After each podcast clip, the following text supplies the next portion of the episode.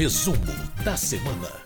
Muito bem, como toda sexta-feira, para falar sobre o que de mais importante aconteceu na Câmara dos Deputados ao longo da semana, nós recebemos a editora-chefe da Rádio Câmara, a jornalista Ana Raquel Macedo. Olá, Ana, tudo bom?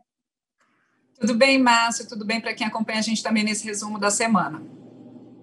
Pois bem, depois de muitas semanas de discussão, os deputados aprovaram um projeto bastante importante que fixa penas maiores para quem desvia recursos públicos destinados ao enfrentamento da pandemia, não é isso, Ana?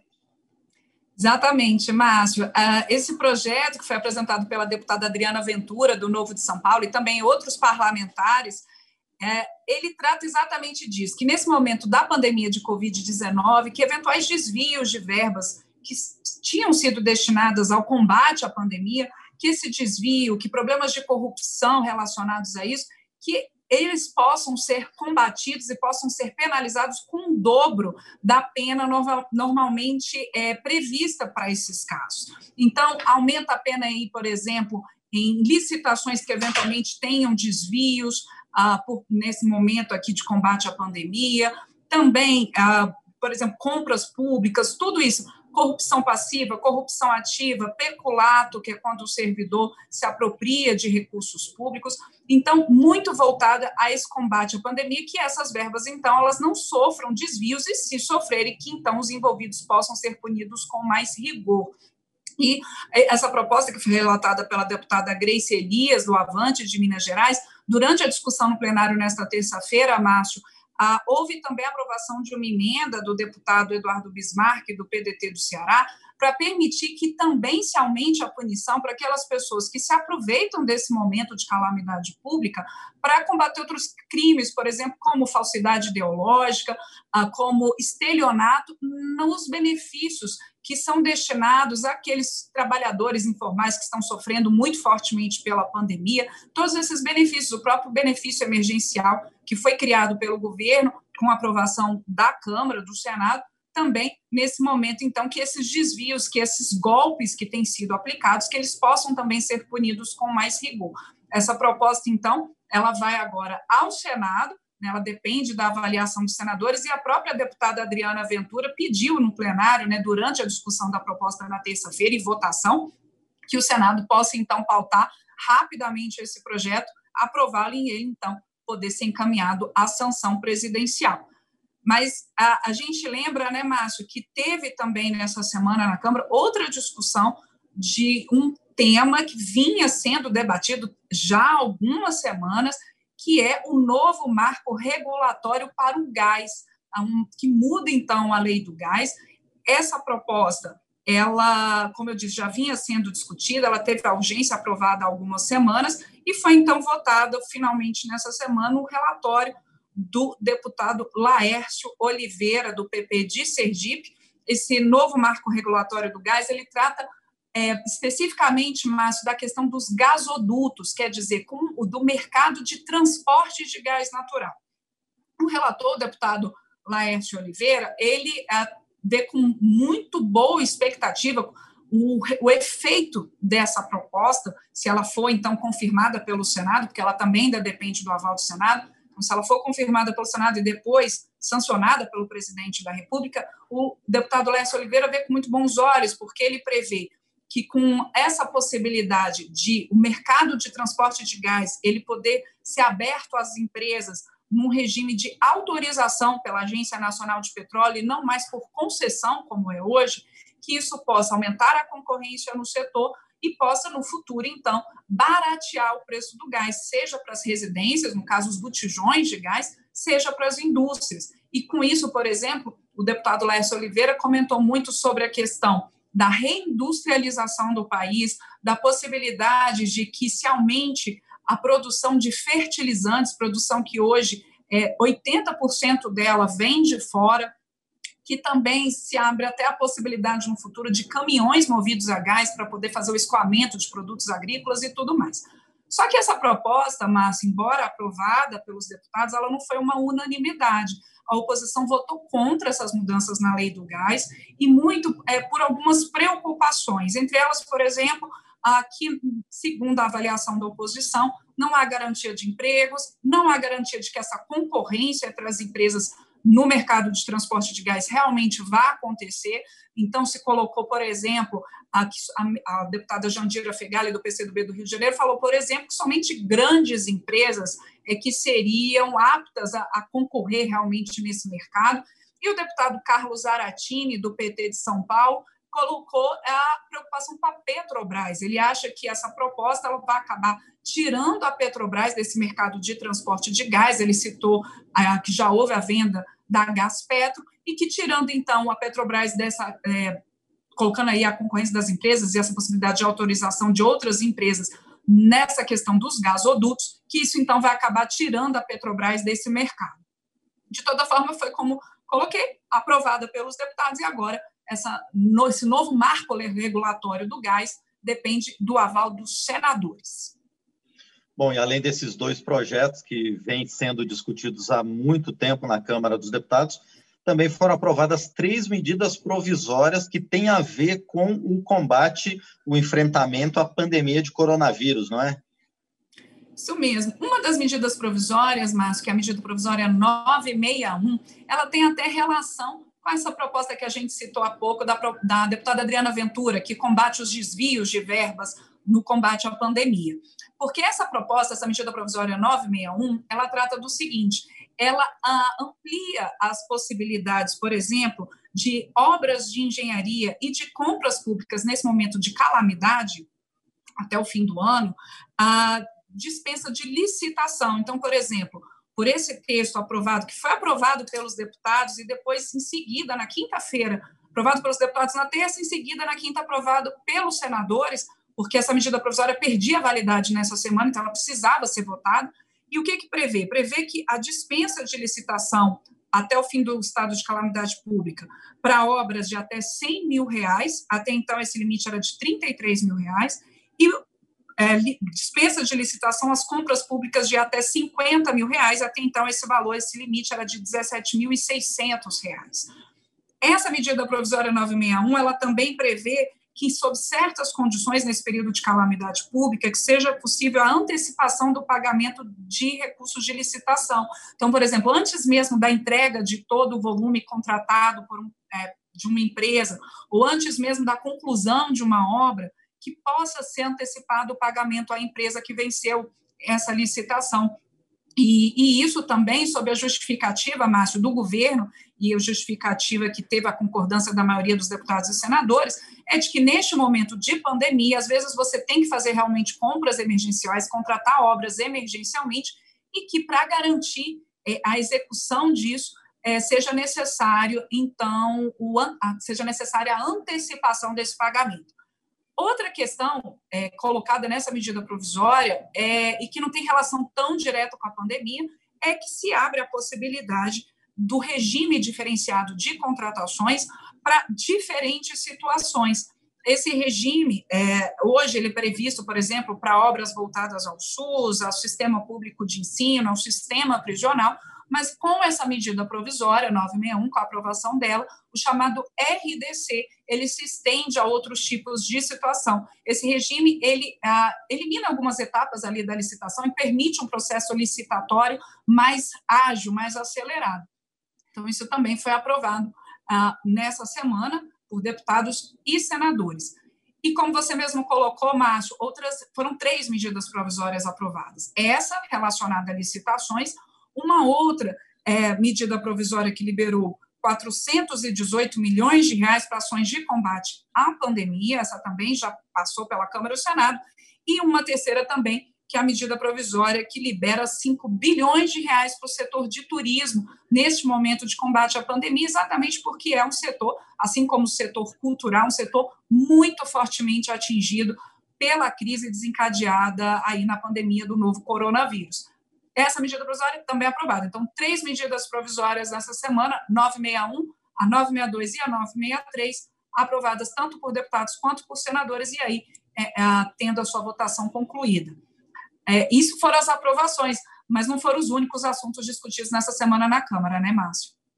Pois é, deixamos a cereja do bolo para o final, não é? Porque dois assuntos muito importantes que estão mobilizando os parlamentares e vão mobilizar toda a casa nas próximas semanas, também foram apresentados pelo governo ao longo dessa semana. Primeiro, né, o, a peça orçamentária para 2021, que, por determinação legal, precisava ser apresentada até segunda-feira. E depois também a reforma administrativa, que vai gerar muita divergência, muita polêmica, muitos debates na Câmara a partir de agora. Isso mesmo, Márcio. Como você mesmo lembrou, o governo ele tem um prazo para poder mandar o orçamento do ano seguinte. Esse prazo é sempre 31 de agosto, caiu nessa, na segunda-feira desta semana, e ele de fato encaminhou esse orçamento de 2021. Havia ali uma grande expectativa para a chegada dessa proposta orçamentária, para saber se o governo ia confirmar ou não o cumprimento do teto de gastos no próximo ano. E confirmou. De fato, no próximo ano, o governo volta a, a cumprir o teto de gastos. A gente lembra que aqui em 2020, por conta da pandemia, houve a aprovação da chamada, do chamado orçamento de guerra, que então é, se separou esse orçamento voltado ao combate à pandemia, e por isso não houve cumprimento do teto de gastos em 2020, mas em 2021 cumprimento do teto volta. A gente tem a previsão ali de uma inflação no ano que vem, segundo as projeções do governo, de 2,1%, um salário mínimo de R$ 1.067 e um crescimento da economia de 3,2%. Com isso, a expectativa do governo é de ter mais 100 bilhões de receitas em relação ao projetado para esse ano de 2020, mas, como eu disse, com o cumprimento do teto de gastos, a gente tem ali realmente uma variação de apenas 2% é, em relação a, mais do que o governo vai ter para o gasto no ano que vem, exatamente pelo teto, que limita ali as despesas públicas. Esse rigor fiscal, segundo o governo e segundo alguns parlamentares da base, segundo a própria base aliada e o próprio presidente da Câmara, Rodrigo Maia, que é favorável ao cumprimento do teto de gastos, esse rigor fiscal é encarado ali como uma necessidade para que as contas públicas voltem aos poucos aos eixos, digamos assim, e que os déficits públicos que vêm acontecendo nas contas públicas desde 2014, há uma previsão de ainda alguns anos de déficit, mas que isso aos poucos seja sanado. O que, que é o problema, Márcio? É, a gente fala em orçamento e, e é difícil até de dimensionar. A gente tem um orçamento previsto de 2021 de 1,4 trilhão de reais. É muito dinheiro, mas só que 94% desses recursos eles já estão ali carimbados, eles já têm um destino certo, e o governo não tem como gastar diferente. Grande parte deles é para pagamento de previdência, pagamento de pessoal, e há outras questões também que são despesas obrigatórias, ali já contratadas, já acertadas pelo poder público. Com isso, só apenas ali cerca de 6% do orçamento do ano que vem é que poderão ser destinados a investimentos o governo então fala que é importante esse rigor fiscal. Por outro lado, a oposição, quando viu essa peça orçamentária que chegou nessa semana ao Congresso, já colocou críticas muito fortes. A gente teve, por exemplo, o líder do PT, o deputado Enio Verri, colocando que não há, e ele, inclusive, é, é, ele, é, é junto com o deputado Cláudio Cajado, né, foram entrevistados nessa semana pelo painel eletrônico, isso está em podcast aqui na, na página da Rádio Câmara e outras tocadores de podcast, eles colocando isso, o deputado NVR colocando aqui uh, como o ano que vem, 2021, a gente não sabe o impacto da pandemia, né, e há uma expectativa de que ainda haja muitos trabalhadores dependendo de recursos do governo, como neste ano, no caso do auxílio emergencial, muitas empresas em dificuldade, e que então na avaliação da oposição, seria interessante que, novamente, em 2021, não se observasse o cumprimento do teto de gastos, se flexibilizasse esse cumprimento para que a União tivesse um espaço ali fiscal e financeiro maior para lidar ainda com a repercussão e as consequências dessa crise decorrente da pandemia de Covid-19. Então, é uma discussão importante que vai acontecer ao longo desse semestre, porque o orçamento de 2021 precisa ser votado, Há uma expectativa de que na próxima semana a comissão mista de orçamento ela seja instalada para poder trabalhar de maneira virtual ainda, mas que tem então esse trabalho da comissão para iniciar a análise e a discussão do orçamento de 2021. Ainda relacionada à questão de contas públicas, Márcio, você bem lembrou outro tema importante dessa semana, que foi a reforma administrativa, né? Exatamente, que tem a ver com essa questão do controle de gastos, né? que o governo está tentando tanto a partir de restrições orçamentárias. O que, que a reforma administrativa vai mexer na vida do servidor público, Ana Raquel? Pois é, Márcia, essa reforma administrativa, é, no início da semana, o presidente da República, Jair Bolsonaro, se reuniu com líderes da base aliada, anunciando a entrega da reforma administrativa. Ele já havia feito, o governo já havia feito esse anúncio algumas vezes e sempre adiado, mas dessa vez cumpriu. E a reforma administrativa, a primeira etapa dela, chegou nessa quinta-feira ao Congresso. Essa reforma, Márcio, ela atinge os futuros servidores. Ela vai ser, nesse primeiro momento, então, o governo apresentou uma proposta de emenda à Constituição que mexe no regime jurídico único para os futuros servidores de todas as esferas, não é só da União, também estados, municípios, mexe com todos os entes federativos e com todos os poderes, executivo, legislativo e judiciário. Ela só não afeta os, a, a, os membros de poderes, né, que são juízes, os promotores, os próprios parlamentares e também os militares, eles têm um regime diferente. E nesse, é, nessa proposta que chega, e o governo coloca que ainda vai mandar outras propostas, outros projetos que não mexem na legislação constitucional, mas que tem relação com a reforma administrativa, ela prevê, por exemplo, uma mexe, por exemplo, na estabilidade dos servidores, Márcio coloca que apenas aqueles servidores que depois vão ser definidos numa lei como de carreiras típicas de Estado é que eles vão ser estáveis. E para serem estáveis, vai mudar um pouquinho a forma. Eles vão entrar por concurso público, durante dois anos vai haver um chamado período de experiência, em que eles vão ser avaliados, e somente aqueles é, cujo desempenho tenha sido satisfatório, somente aqueles com melhores desempenhos nesse período de dois anos de experiência, é que vão ser efetivados, vão passar por mais um ano ali efetivados, e aí sim, depois desses três anos, juntando os dois de experiência mais um ano, aí sim teriam a estabilidade. Mas vai haver outros tipos, haver, é, como eu disse, essa estabilidade somente aqueles que vão ser definidos como carreiras típicas de Estado. Outros servidores poderão ser contratados por concurso público, mas são chamados contratos por tempo indeterminado, mas que eles não vão ser estáveis. Se por algum motivo isso seria, vai ser ainda regulamentado, se por algum motivo houver a necessidade de desligamento deles, ah, por alguma reestruturação, enfim, de Estado, eles não vão ser estáveis. E vai haver ainda os servidores ah, que vão ser contratados por tempo determinado, substituindo os atuais contratos temporários. Isso ah, é, grande, é uma grande mudança, realmente, essa questão do, do regime jurídico único passaria a, a, não ter mais nas regras como hoje. A PEC ela também prevê, Márcio, que o presidente da República, e isso seria para efeito imediato, que o presidente da República ele possa é, fazer algumas mudanças pontuais ali na estruturação de cargos. A, a PEC amplia as atribuições do Poder Executivo para ajustar a administração pública. É o caso muito citado, por exemplo, de você ter ali uma carreira específica de um ministério e que você não pode deslocar esse servidor para outro ministério. Então, esses ajustes já poderiam ser feitos por decreto presidencial, se essa PEC, claro, for aprovada. E a gente tem aí o governo colocando que seria para os futuros servidores e a necessidade, então, segundo o governo, de ter uma discussão maior sobre a estrutura do Estado, de como são seus servidores, é, não é um debate fácil, né, Márcio? A oposição já colocando, por exemplo, uma preocupação em relação a essa questão da estabilidade, dessas mudanças na questão da estabilidade, e o, governo procurando ali que haja, no, ao longo do tempo, uma racionalidade maior nas carreiras públicas. A gente tem hoje os servidores públicos da União, despesa civil e militar da União soma hoje mais de 300 bilhões de reais, em 2019, cerca de 4% do produto interno bruto mas a gente sabe que os servidores também exercem muitas funções importantes, inclusive de prestação de serviços à população. Não é uma discussão fácil. Reforma administrativa, então, chegando à Câmara, o próprio presidente da Câmara, Rodrigo Maia, anunciou nesta semana a reforma administrativa da própria Câmara dos Deputados, dos servidores da Câmara, que também afeta mais fortemente os servidores que ainda vão entrar na carreira, por exemplo, ampliando o tempo de você chegar até o fim da carreira de 10 para 25 anos, ah, colocando um salário de entrada mais baixo e tudo isso.